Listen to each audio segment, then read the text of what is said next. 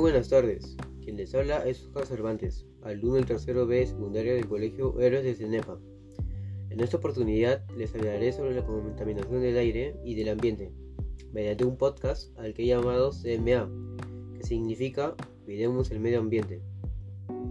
Bueno, diremos pues que la contaminación del aire es la presencia de materias o formas de energía que causan daños o riesgos para las personas y demás seres vivos pudiendo atacar también materiales o produciendo dolores desagradables y múltiples enfermedades.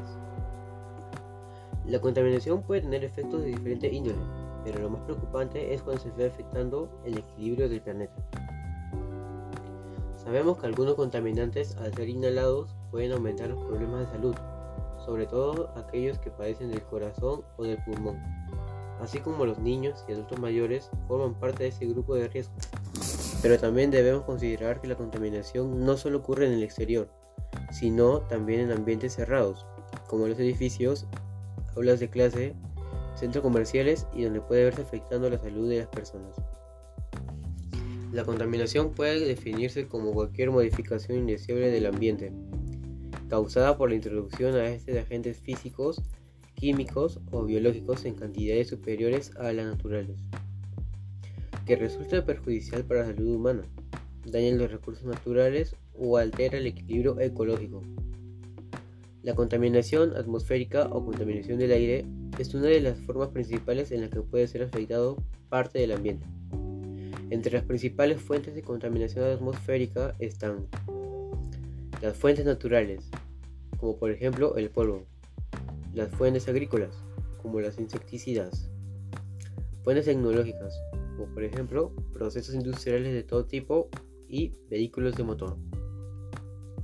Entre los principales contaminantes con capacidad de afectar la salud de los individuos están los que provienen de emisiones primarias o transformaciones atmosféricas. Los vehículos automotores son la fuente más importante de algunos de estos contaminantes, en particular el monóxido de carbono, y en menor proporción las partículas suspendidas totales de dióxido de azufre y los compuestos orgánicos volátiles. La creciente urbanización, el congestionamiento vehicular y los grandes costos de medios de control han convertido en un problema crucial la contaminación del aire urbano. Los contaminantes y sus derivados pueden producir efectos adversos a la salud e interactuar y alterar las moléculas indispensables para los procesos bioquímicos y fisiológicos del cuerpo humano. Las sustancias en las emisiones vehiculares pueden provocar efectos inflamatorios e irritativos en el aparato respiratorio.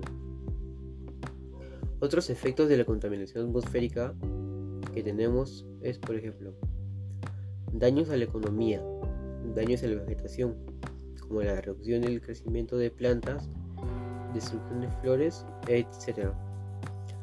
Alteraciones del medio ambiente, como afectación de la capa de ozono, lluvia ácida, etc. Daños a los animales, como la muerte, el acorralamiento de la vida, entre otros. Efectos psicológicos sobre el hombre, efectos fisiológicos sobre el hombre, agudos y crónicos. Las principales repercusiones económicas de la contaminación del aire que tenemos son pérdidas por defectos o indirectos en la salud humana y en el ganado y en las plantas. Pérdidas por la corrosión de materiales y de sus revestimientos de protección. Pérdida por los gastos de mantenimiento de las edificaciones y gastos por, por directos por reducir el humo y las emanaciones de las fábricas. Y bueno, para concluir podemos resumir que la contaminación del aire nos trae problemas físicos, psicológicos y fisiológicos en las personas, pero también hay daños en la economía, en los animales y alteraciones en el medio ambiente. Y para evitar todo esto debemos tener un comportamiento más saludable, ya que nuestro objetivo es cuidar nuestro medio ambiente y nuestro mundo, que es nuestra casa.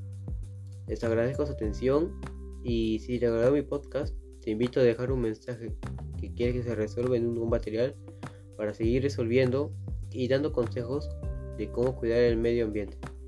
Muchas gracias y hasta una próxima oportunidad. Se despide tu amigo Oscar Cervantes.